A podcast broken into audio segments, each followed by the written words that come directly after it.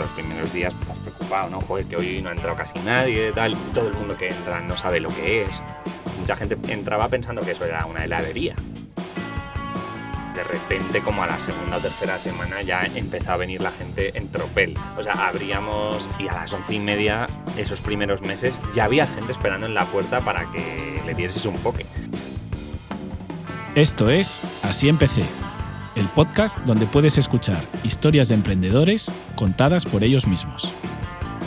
Este podcast está patrocinado por Arcano Partners, asesor financiero independiente, líder en gestión alternativa y banca de inversión. Soy Beltrán Espinosa de los Monteros y hoy nos visita Carlos Ortiz, cofundador junto con Guillermo Fuente de Aloha Poke. En el año 2017, Carlos Ortiz y Guillermo Fuente abrieron su primer local en Madrid. Vendían poke, un plato famoso en Estados Unidos que no existía aún en España. Lo llamaron Aloha Poke y hoy dan trabajo a más de 150 empleados y cuentan con más de 20 restaurantes en 10 ciudades. ¿Cómo se les ocurrió la idea? Todo comenzó con un viaje. Todo empieza en el 2015, 2016, 2016 creo que fue, yo voy a ver a, a mi socio Guillermo, que él vivía en Los Ángeles, se había ido allí a hacer un máster y estuvo luego después trabajando llevaba allí ya un par de años. Y, y bueno, pues fui a visitarle y, y, allí pues en ese momento, en el 2010, finales de 2015, 2016, era un momento en el que el poke estaba pegando muy fuerte en Estados Unidos. ¿no? El poke al final es un plato hawaiano, es un plato de, de origen hawaiano, pero que en California, por toda la influencia ¿no? que tiene de, del sur, de un montón de hawaianos que viven allí, estaba teniendo muchísimo éxito. ¿no? Entonces una vez que yo estoy allí, me lleva a probar esta comida y me dijo, si te gusta el sushi, esto te va a gustar muchísimo. ¿Tú no lo habías probado nunca? No, nunca, nunca, nunca, porque en España no existía esto. ¿Y, y te llevó a su sitio favorito de poke? Sí, eso es. Y en los 10 o 15 días que estuve allí, comimos poke como tres o cuatro veces, porque estaba buenísimo, ¿no? Y... Pero no te llevó con el ánimo de, oye, te voy a enseñar una cosa que tenemos que montar. No, para nada, para nada. No, simplemente, oye, ya verás qué bueno está esto, y a ti te encantó. Sí, efectivamente. O sea, yo trabajaba en esa época en consultoría, eh, trabajaba en Deloitte, de hecho, y él estaba allí en una agencia de marketing trabajando y lo último que se nos ocurría era montar algo. Y Guillermo te decía, oye, Carlos, ¿otra vez quieres comer aquí? ¿Nos has pesado? ¿O... Claro, claro, claro, claro. Bueno, él también era, estaba viciado a esa ¿Ah, sí? comida. ¿eh? Y de hecho es que yo le pregunté, ¿no? Porque me lo dijo desde el principio, tenemos que ir a probar esto tal y me le decía, pero ¿qué es? ¿Cómo es exactamente este plato? Y no me lo sabía explicar bien, ¿no? Era como, no, pues es como una especie de tartar de pescado pero encima del arroz y yo pues no, no lo entendía, ¿no? Hasta que ya lo probé y me encantó.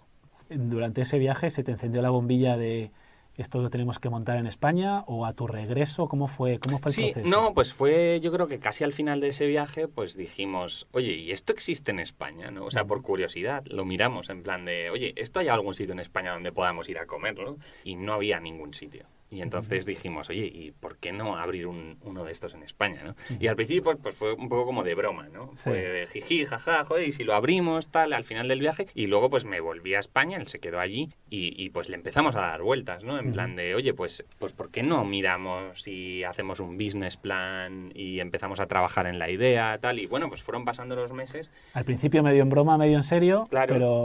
pero os Al empezasteis a ilusionar un poco, poco a poco, me imagino. ¿no? Sí, al principio, pues como quien hace un trabajo de la uni, pues venga, pues vamos a ir haciendo el business plan, pues venga, una presentación, pues ahora vamos a ver un poco qué posibles números podríamos hacer o cosas que luego obviamente cuando lo pones en práctica pues nada tiene que ver con la realidad, ¿no? Pero bueno, fuimos un poco dándole forma al business plan, pues hubo un momento en el que ya dijimos, oye, pues pues ya tenemos esto montado, vamos a empezar a buscar locales, ¿no? Ujú. Y empezamos a, Y Guillermo seguía ahí en Estados Unidos. Guillermo, Guillermo seguía ahí en Estados Unidos, pero cuando ya empezamos a buscar locales, se vino aquí a Madrid y fue cuando ya empezamos eh, los meses de buscar local, que bueno, que, que tú también lo sabrás bien, por tu experiencia, pues a veces es, es un suplicio, ¿no? ¿Teníais claro más o menos la zona por donde queríais abrir o el tamaño del local? Sabíamos que queríamos abrir en Madrid porque obviamente yo vivía aquí y bueno, es la capital. Y sí que teníamos claro que tenía que ser pues dentro de la M30, ¿no? Estábamos valorando distintas zonas y al final pues nos decantamos por Chueca, que fue nuestro primer local, el de la calle Libertad. Y entonces encontráis un local y dices, oye, yo creo que esto puede, Claro. puede servir. Uno parte de un hándicap muy grande y es que no sabes cuándo vas a vender, no sabes si Mm. vas a vender mucho en sala o mucho en takeaway. Nosotros ya teníamos un poco la idea de, oye, creemos que esto es un plato muy de takeaway, que seguramente también la gente lo quiera pedir a domicilio. Eh, Ujú. también, obviamente, Guillermo pues partía con la experiencia de haber visto lo- cómo funcionaban los sitios de poke en, en Estados Unidos, ¿no? Pero yo creo que también la diferencia fue que en Estados Unidos los sitios de poke, en aquella época por lo menos, estaban muy, muy enfocados a takeaway. Tenían, prácticamente no tenían sala, la mayoría o el, el 90% de ellos. Y nosotros sí que quisimos darle protagonismo a la sala y a una decoración y que el cliente pues viviese una experiencia de, de sentirse como en la playa, ¿no? Pues Claro. tablas de surf, de mucho vegetal, mucha decoración surfera, ¿no? Entonces, ya desde el principio teníais claro que queríais tanto hacer sala como delivery. Sí, efectivamente. Sí, sí, lo que pasa es que es verdad que en los primeros números, pues hace seis años, contábamos con que el delivery iba a ser a lo mejor un 10%. También en esa época no había tanto delivery como hay ahora. Uber todavía no había llegado. Just Eat no estaba haciendo lo que hace ahora, que también pone sus propios repartidores. Solo había Globo y Deliveroo. Y Mm. estaban empezando, además, en, eh, en ese año, ¿no? Y entonces contábamos con que a lo mejor en el business plan el, el porcentaje de delivery que íbamos a tener fuese del 10-15%, ¿no? Y os ha sorprendido. Y, y desde el principio ya era un 50%. Os enseñan el local, os dicen la renta que tenéis que pagar, no tenéis experiencia en este tipo de cosas, os asusta un poco, ¿O ¿cómo es esa sensación de una vez encuentras el local y te dicen, sí, pues vale tanto? Sí, bueno, a ver, es, fue todo, como se dice, fue un calvario, ¿no? El abrir ese primer local, porque no teníamos experiencia y al final, pues eso, la obra, pues no estás acostumbrado a meterte en una obra, ni el tema del tema de licencias, el negociar todas las condiciones del contrato, efectivamente. Sí que obviamente pues veníamos de tener formación económica y de marketing o de, de derecho en mi caso también.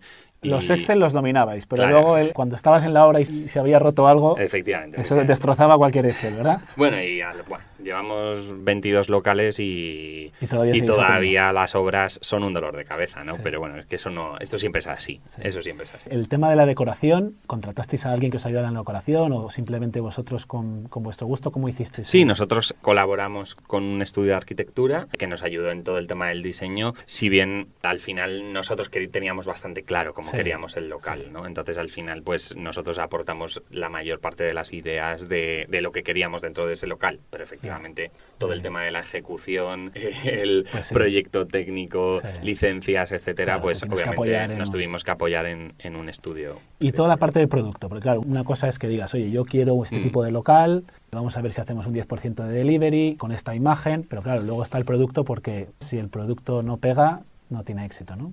No teníais experiencia tampoco en temas de comida, me No, imagino. no, no, no teníamos prácticamente ninguna experiencia en, en tema de comida y fue todo un prueba y error en nuestras casas. Es decir, probar con nuestras familias, con nuestros amigos, en reuniones todas las semanas, ir probando cosas que queríamos luego implementar en la carta y ver pues qué les gustaba más, qué les gustaba menos, que era Conejillos de indias, ¿no? totalmente, totalmente. Y además totalmente. les tenías que explicar lo que era el poke, ¿no? Ah, Que supongo que nadie conocería. Absolutamente creían, creían que me estaba volviendo loco, claro.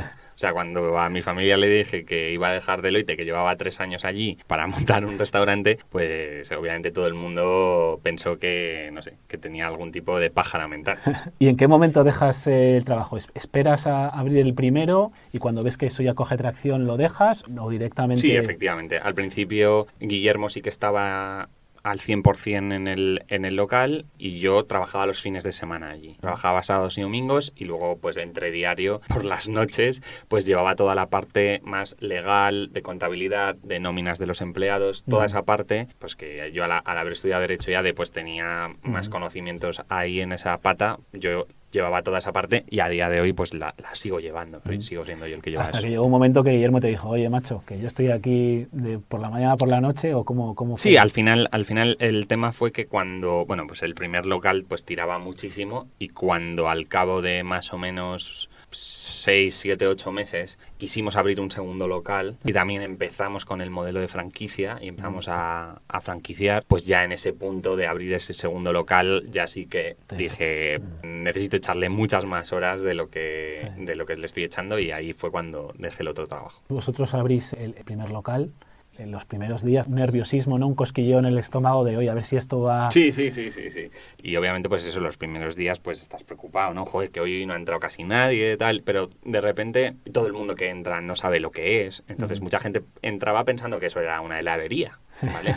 Entonces tenías que explicarle a todo el mundo qué, era, qué es el poke. Hoy en día ya mucha gente sabe lo que es el poke. Todavía queda mucha gente que no, ¿no? Pero, pero ya mucha gente sabe lo que es el poke, pero en ese momento nadie, absolutamente nadie, sabía lo que, a, lo que entraba, ¿no? Y tuvimos muy buena suerte porque, bueno, varias revistas, Condenas, o sea, Traveler, Vogue, el, un montón de revistas escribieron sobre nosotros por ser el primer local en Madrid que hacía esto y de repente como a la segunda o tercera semana ya empezaba venir la gente en tropel, ah, como, como, como quien dice, sí, sí, o sea, abríamos a las once y media abríamos para ir preparando la sala, ir preparando todo. Aunque bueno, ya había una persona desde las 8 o 9 de la mañana preparando el, este, pero bueno, que los empleados, por así decirlo, entrábamos a las 11, 11 y media.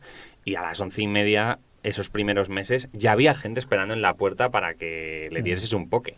O sea, que tú ya en el primer mes pensasteis ya, oye, esto está tirando. Sí, sí la verdad es que la acogida, la acogida fue muy, muy buena desde el, desde el primer mes. O sea, la verdad es que no, no nos podemos quejar. Supongo que durante los primeros días atendíais vosotros, o bueno, tú no, porque estarías... Yo los sábados y domingos, sí. Y lo otro, Guillermo, estaba ahí atendiendo. Guillermo, por supuesto, todos los días, y yo sábados y domingos. Y luego cuando yo dejé Deloitte, yo me metí en el restaurante. Yo estuve pues no sé cuánto fue, no sé si fue siete, ocho meses también trabajando todos los días en el restaurante. Al, mes de abrir, cuando empiezas a ver que hay cola, ¿qué, sientes? Es una sensación alucinante, la de ver tu restaurante lleno y, y que la gente se va contenta que ha comido bien y ha comido sano y ha comido barato y la gente ves cómo se va contenta y, y es...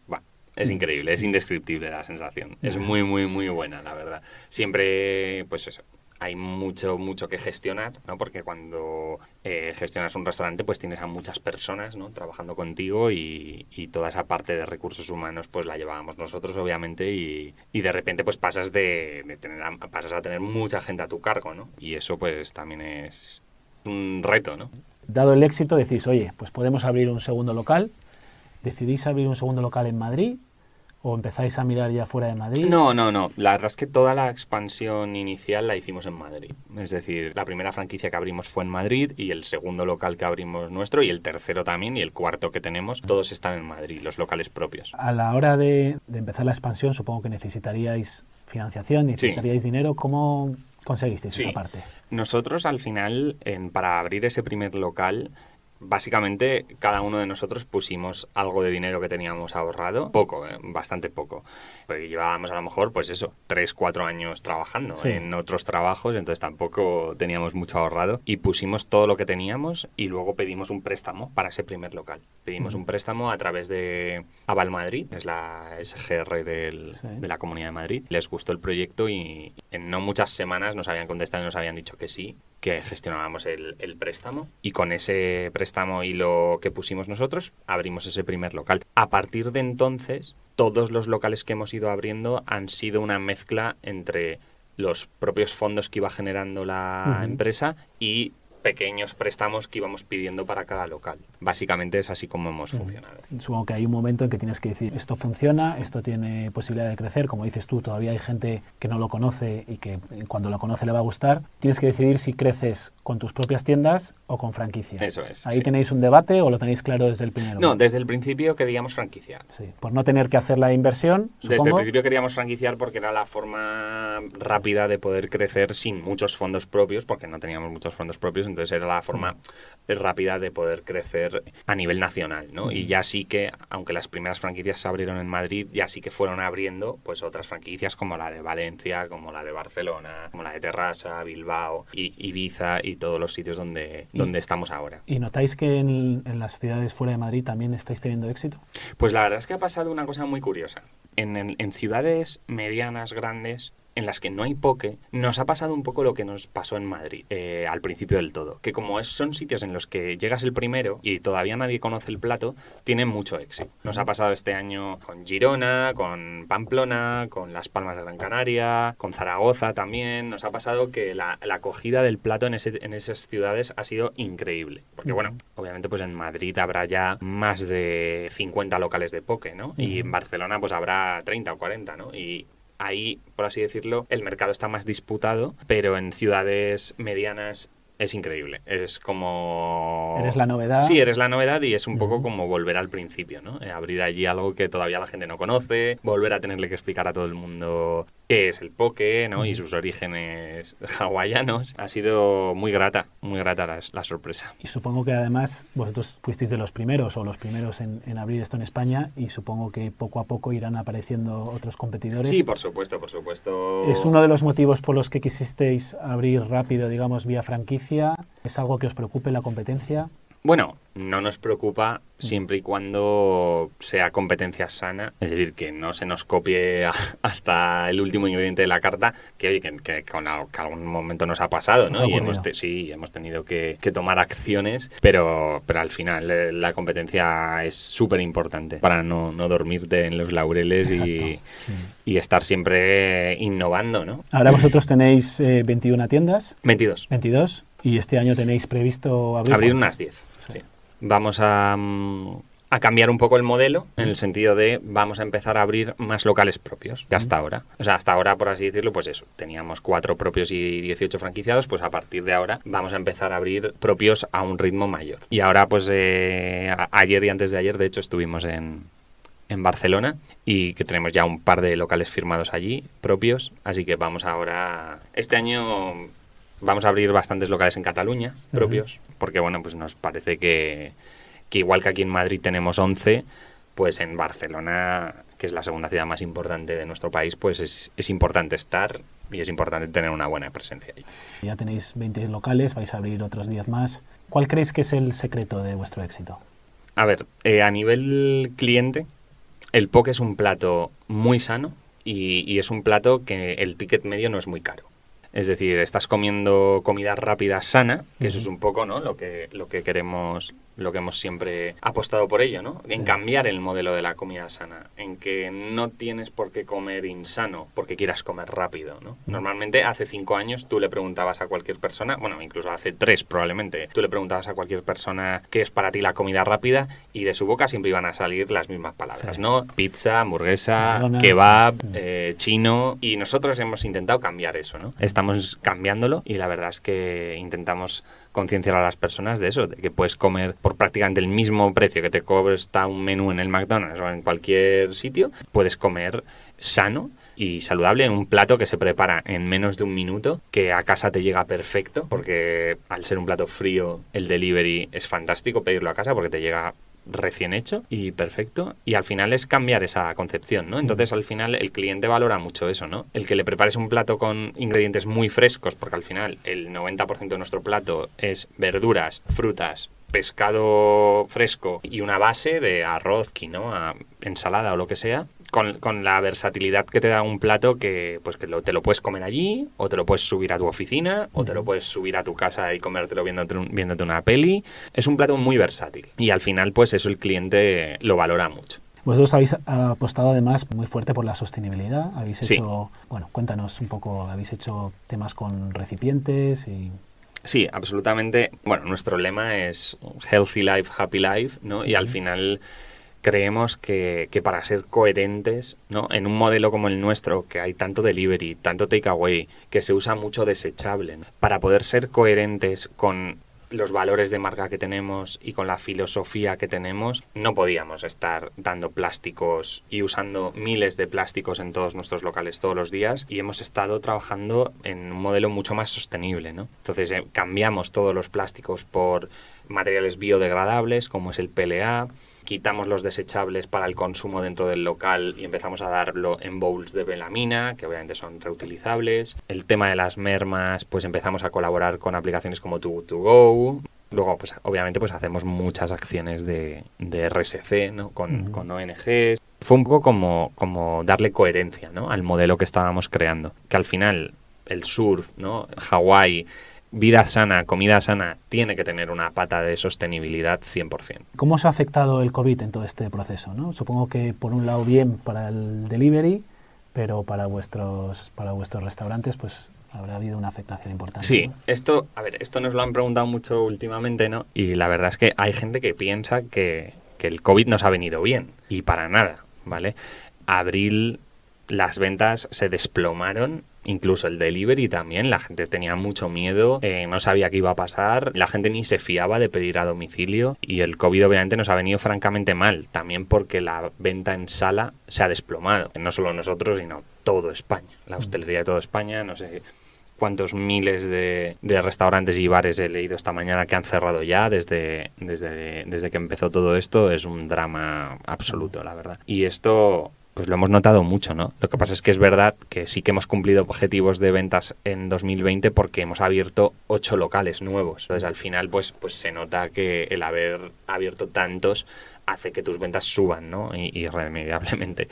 Y al final el tema del delivery obviamente es una pata que se ha mantenido bastante bien durante todo este tiempo, a diferencia de la sala, que como te he dicho se ha, se ha desplomado, pero ya éramos una marca que hacía delivery, ¿no? O sea, a nosotros no nos ha cambiado tanto porque ya éramos una marca que, ya nacisteis, nacisteis así. Ya nacimos así desde el principio y, ya teníamos los locales preparados para poder sacar el volumen de delivery. Probablemente, pues, locales que antes ni hacían delivery y han tenido que empezar a hacer delivery ahora, habrán notado que han multiplicado por mil por ciento, ¿no? sus ventas en delivery. En nuestro caso es que se han mantenido porque ya hacíamos mucho delivery. Entonces, ya nuestro modelo ya estaba preparado para esto que ha pasado, por así decirlo. No hemos tenido que hacer grandes cambios ni en nuestros locales ni, ni en la operativa. ¿no? Mirando futuro, ¿qué planes tenéis? Hemos dicho antes que vais a abrir unos 10 locales este año. Sí. ¿Cómo te imaginas la empresa? ¿Hacia dónde queréis ir? ¿Queréis quizás dar entrada a algún socio o queréis eh, crecer orgánicamente? ¿Qué planes tenéis ahora? ¿O no miráis más allá del, del próximo año? No, sí, sí, sí, sí. Tenemos un plan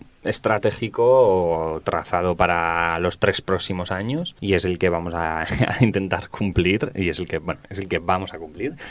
Y es un plan pues que básicamente lo que pretendemos es que, que la palabra poke se asocie únicamente a nosotros en toda España y poder llegar a todas las ciudades principales de España. Ese es el plan que tenemos de aquí a tres años que va pues eh, si ahora mismo tenemos 22 locales pues más o menos en llegar a tener unos 50 50 locales, más o mm. menos, en toda España, en las principales ciudades. ¿Y en ese plan a tres años todavía no habéis pensado en internacionalizar? No, todavía no está encima Tenéis de la mesa. mucho por recorrer. O sea, a diferencia de otras marcas que a lo mejor, pues eh, no lo sé, ¿eh? para mí es que no tiene sentido, ¿vale? O sea, yo he visto otras marcas y otras empresas que ya el segundo año, pues vendían una master franquicia allí, abrían un local no sé dónde y creo que eso es desviarte del foco principal que tiene que tener tu empresa, que es afianzar tu marca en un país al principio. ¿no? Te seguiremos muy de cerca, ¿eh? a ver cómo se cumple ese plan. Las, tres últimas preguntas, Carlos. Arcano Partners, asesor financiero independiente, líder en gestión alternativa y banca de inversión, patrocina esta entrevista. ¿Qué le recomendarías a un emprendedor que está empezando o que acaba de empezar una empresa? Pues habiendo visto cada vez más negocios y otras empresas como lo han hecho y tal, creo que es muy importante empezar muy pequeñito. O sea, empezar con prueba y error, con pequeña inversión, no intentar ir a, a, lo ultra grande y matar moscas a cañonazos, como se dice, sino ir muy, muy, muy pequeño, muy poquito a poco. Con poca estructura. Sí, con poca estructura, echando tú muchas horas, intentando, oye, pues invertir, no lo menos posible, ¿no? Pero invertir con cabeza, invertir de poco. Oye, y si ves que va funcionando, pues oye, pues vas, vas aumentando. Si ves que va tal, pues oye, te vas saliendo, vas echando menos horas o te vas convirtiéndote más a un perfil de oficina o lo que sea. Pero, pero al principio es, es muy importante ir poquito a poco, ¿no? Y sobre todo a cualquier inversor, a cualquier emprendedor, también una de mis mayores recomendaciones que doy siempre es tener muy claro si tienes otros socios y si estás empezando la empresa con otras personas, que suele ser, ¿no? Al final, mm. pues te sueles mm. asociar con, con quien sea, dejar muy claro siempre, con un buen pacto de socios, con unos buenos estatutos, dejar siempre muy claro qué va a aportar cada uno, cómo se va a regir la empresa, etcétera, ¿no? Eso me parece muy importante. ¿Algún libro que te haya inspirado en, a la hora de montar tu empresa o que te haya gustado leer o que recomiendes? Sí. Bueno, yo no, no soy muy de, leer libros de empresa porque, bueno, al final también estudié Derecho ya de y he tenido que leer demasiado de, de empresa y de, y de todo esto, sí que mm, recomendaría a cualquier persona que leyese a un autor japonés que se llama Haruki Murakami, que me gusta mucho, es uno de mis escritores favoritos y que es bueno, pues son libros con, con, una alta sensibilidad y creo que muchas veces nos eh, obsesionamos con leer pues el libro de la biografía de no sé quién o del caso de éxito de tal cuando hay libros que, oye, pues te enriquecen de otra forma tu sensibilidad, tu forma de, de ver el mundo, de tratar con las personas y al final una empresa son personas. O sea, al final una empresa es tratar con personas, es gestionar personas y lo humano me parece mucho más importante que el número. Si una empresa funciona bien el equipo que tienes montado, todo lo demás va saliendo por sí solo. Muy bien, nos lo apuntamos. Y la última, ¿a quién te gustaría escuchar cómo empezó su historia? Pues me gustaría, me gustaría escuchar la historia porque al fin y al cabo también es eh, una franquicia y, han crecido muchísimo estos años y me gustaría saber la, historia que hay detrás de, de la Casa de las Carcasas de Ismael Villalobos, creo que se llama. Me encantaría conocer su historia porque la verdad es que creo que nunca había visto en España un crecimiento a nivel aperturas tan, tan, tan, tan bestia. Es espectacular. Es espectacular. Entonces me encantaría ver la historia que hay detrás. Carlos, pues eh, estamos seguros que vuestra historia va a seguir creciendo y que dentro de poco le vas a poder hacer competencia a Ismael en el número de locales porque creo que tenéis un concepto fantástico y te damos la enhorabuena. Muchas, gracias. Gracias al patrocinio de Arcano por hacer posible esta iniciativa. Arcano Partners apoya a los emprendedores. Podéis escuchar todos los episodios de Así Empecé en asíempecé.com y suscribirte a nuestra newsletter. Síguenos en las principales plataformas de podcast Spotify, iTunes, Evox y Google Podcast. También en Instagram, Facebook, Twitter y LinkedIn.